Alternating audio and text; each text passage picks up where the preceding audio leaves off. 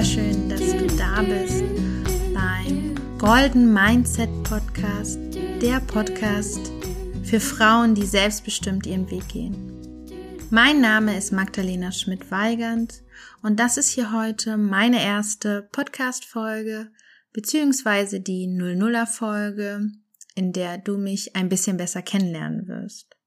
Und wenn du denkst, selbstbestimmt leben, das ist genau mein Thema. Ich will Entscheidungen für mich treffen, ich will Entscheidungen aus mir heraus treffen. Und nicht, weil andere der Meinung sind, sie wissen, was gut für mich wäre oder was jetzt rational die richtige Entscheidung wäre, dann bist du ganz herzlich eingeladen, diesen Podcast zu hören. Ich selbst habe ein Coaching-Business, ich coache ausschließlich Frauen, denn Frauen auf ihrem Weg in ein selbstbestimmtes Leben zu begleiten, das ist mein Herzensthema. Dieser Podcast ist natürlich für alle Menschen offen, die selbstbestimmt durchs Leben gehen wollen und nicht mehr das Gefühl haben möchten, vom Leben überrollt zu werden. Also schön, dass du da bist. Vorab möchte ich noch eine kurze Triggerwarnung anbringen. Diese Folge beinhaltet die Themen Krebserkrankung und Tod. Bei manchen Menschen können diese Themen negative Reaktionen auslösen. Bitte sei achtsam, wenn das bei dir der Fall ist. Und während es im Coaching ja vor allen Dingen um dich geht, hatte ich ja bereits anklingen lassen, dass es heute darum geht, dass du mich ein bisschen besser kennenlernen wirst und deshalb nutze ich diese 00er Folge, um dir ein bisschen was über mich zu erzählen und auch warum heute Frauen in ein selbstbestimmtes Leben zu begleiten mein Herzensthema ist. Und um das herauszufinden, müssen wir an Anfang der 90er gehen. Ich bin 1990 geboren. Ich war ein super, super aktives Kind. Für meine Eltern ein bisschen zu aktiv. Ich habe auch, ja, im fortgeschrittenen Alter so mit drei, vier die Nacht zum Tag gemacht und bin so ähm, beim Eiskunstlauf ein bisschen zufällig gelandet, da meine Eltern einfach wollten, dass ich meine überschüssige Energie loswerde. Und ich habe diesen Sport fast zwei Jahrzehnte betrieben. Ich habe es abgöttisch geliebt. Es ist ein wunderschöner Sport. Ich habe erst Einzellauf gemacht und dann Synchroneiskunstlauf. Ich war in Amerika. Ich hatte ein Sportstipendium und das war einfach so meine Welt, dieses aufs Eis gehen, präsentieren, beim Wettkampf performen. Ja, das, das war einfach eine wunderschöne Zeit. Und diesen Performance-Modus, den ich ja extrem perfektioniert habe und der in bestimmten Situationen, wie bei einem Wettkampf oder vielleicht auch in anderen Prüfungssituationen, oder wenn ich mir der Situation sehr bewusst bin, dass ich es gerade einsetze, ähm, ja, der ist einfach nach und nach ein bisschen zu meinem Problem geworden. Denn mein ganzes Leben lief nach und nach mehr im Performance-Modus ab. Denn ich habe von klein auf gelernt, performen, was darstellen, was anderen gefällt.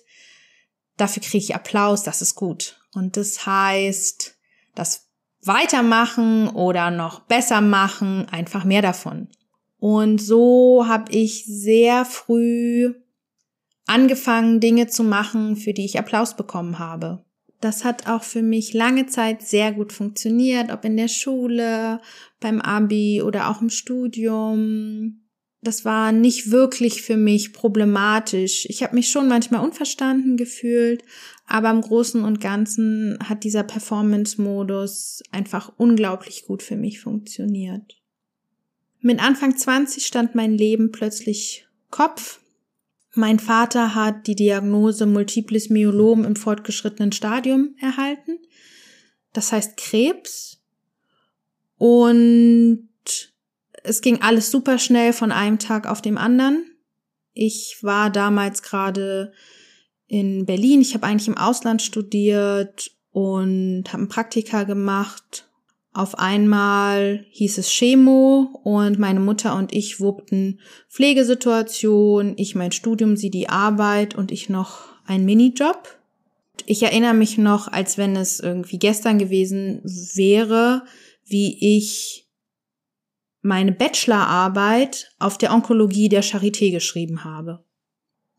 Ich habe dann auch meinen Bachelorabschluss geschafft. Ich habe was in Richtung Politik und Management studiert. Ich hatte ganz, ganz tolle Freundinnen, die mich da wirklich irre unterstützt haben und auch dank der Uni, die die Anwesenheitspflicht für mich ausgesetzt hat. Das habe ich damals alles nicht so realisiert, wie gut die um mich herum oder mit mir gearbeitet haben. Ich habe das damals vielleicht auch ein bisschen als selbstverständlich empfunden. Im Nachhinein weiß ich einfach von anderen Fällen, dass das leider nicht so ist, dass ich da sehr viel Glück hatte. Und ich habe dann meinen Master in Berlin gemacht, um einfach bei meiner Familie zu sein. Und das ging einfach alles so weiter. Also Chemo, Pflegesituation zu Hause. Ich habe viel bei meinen Eltern dann wieder gewohnt, obwohl ich eigentlich eine eigene Wohnung hatte. Ich habe studiert, ich habe nebenbei ein bisschen gearbeitet. Es gab schon öfters mal schnippige Kommentare von meinen KommilitonInnen. Die beinhalteten meistens irgendwas mit Partymaus oder Partyqueen, wenn ich dann halb schlafend in den Vorlesungen hing. Die betreffenden ProfessorInnen wussten zum Glück alle Bescheid und da wurde auch wiederum sehr gut um meine Situation herumgearbeitet. Ich hatte keinen Sonderstatus und doch habe ich ein oder zweimal, glaube ich, während des ganzen Masterstudiums eine Verlängerung für eine Hausarbeit bekommen, weil es einfach manchmal Wochen gab, wo an Schlaf nicht zu denken war und ich auch einfach nicht in der Lage war, irgendwas für die Uni zu machen.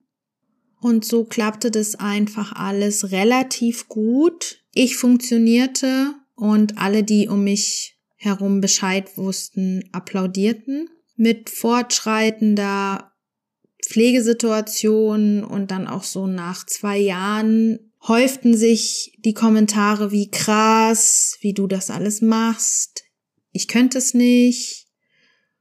Da habe ich oft gar nicht drauf reagiert.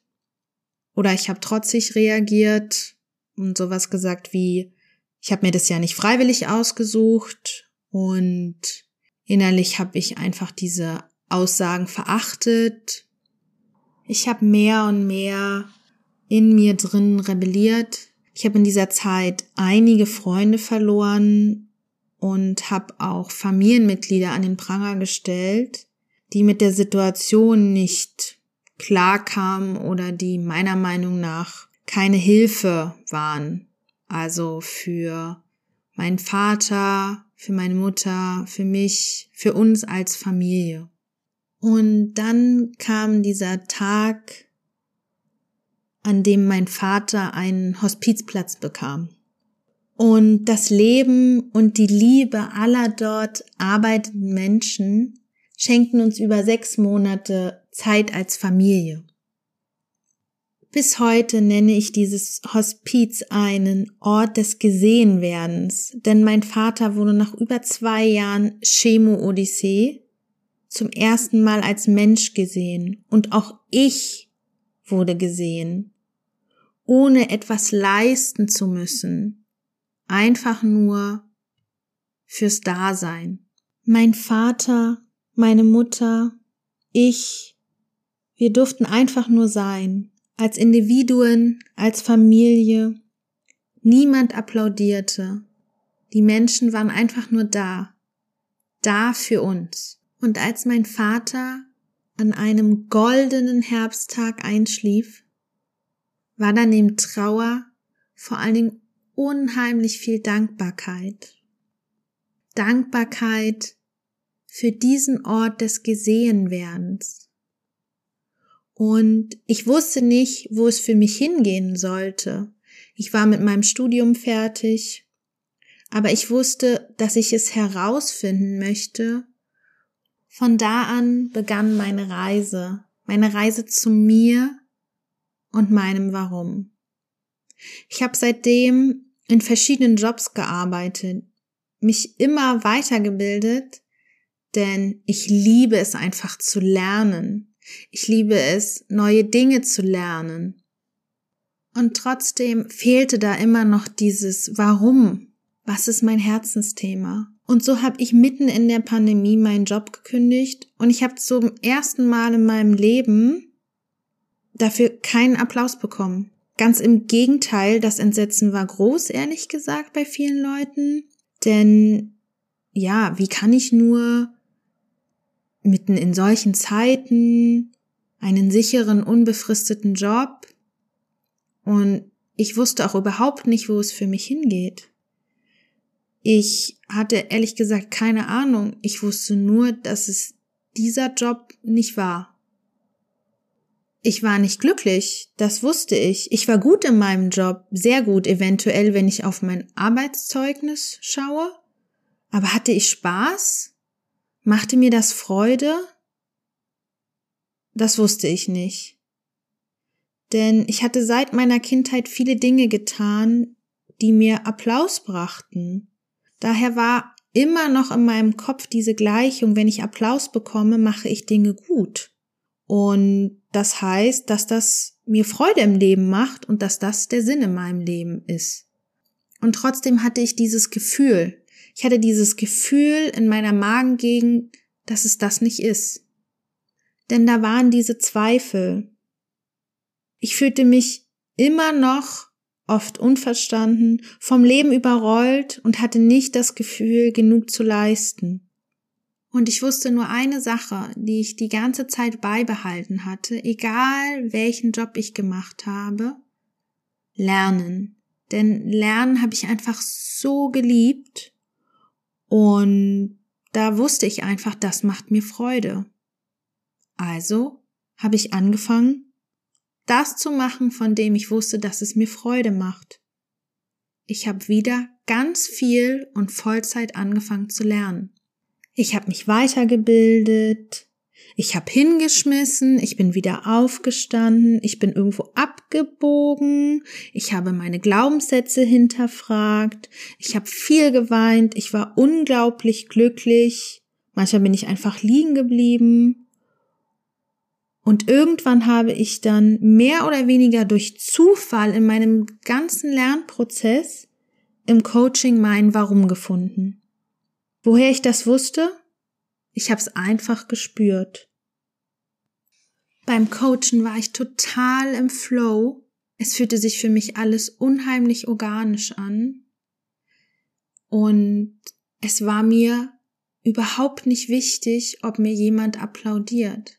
Natürlich war Feedback in der Coaching-Ausbildung extrem wichtig, auch für meine eigene Haltung. Und dieses Performen, dieses Darstellen, das, worin ich so viele Jahre lang mein Zuhause gesehen habe, das war einfach gar nicht mehr relevant. Als ich Coachy war in meiner Ausbildung mit wunderbaren anderen Menschen, da ging es darum, was ich möchte. Nicht das, was mein Coach oder meine Coachin wollte. Es ging nicht um ungefragte Ratschläge, es ist keiner über mich rübergebulldozert, sondern es ging ganz allein darum, wie ich mein Leben gestalten möchte. Und genau dieses Gefühl, das hat mich einfach so berührt. Das hat mir einfach so einen Seelenfrieden gegeben. Und genau das habe ich auch gespürt, wenn ich gecoacht habe. Und gleichzeitig habe ich mir gesagt, wie schön wäre es doch für mich gewesen, wie bereichernd, wenn ich jemanden an meiner Seite während dieser ganzen Reise gehabt hätte. Eine Person, die meine Transformation begleitet, die mich sieht, die da ist, die die richtigen Fragen stellt. Klar, ich habe das mehr oder weniger alles alleine geschafft, aber es war verdammt hart.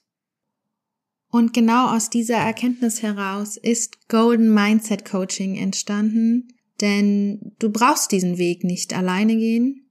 Ich begleite dich gern und wenn du jetzt denkst, wow, ich erkenne da ganz viel von mir wieder und du Lust hast, mit mir zu arbeiten, weil jetzt genau für dich der richtige Zeitpunkt ist, um in dein selbstbestimmtes Leben zu starten, dann schau gern mal auf meiner Webseite goldenmindsetcoaching.de oder schreib mir eine E-Mail magdalena at goldenmindsetcoaching.de. Ich verlinke dir das auch alles nochmal gerne in den Show Notes.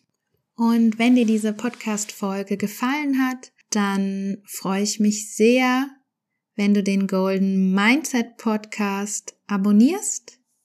Und natürlich freue ich mich auch total, wenn du mir eine Bewertung dalässt. Vielen Dank fürs Zuhören und bis bald, deine Magdalena.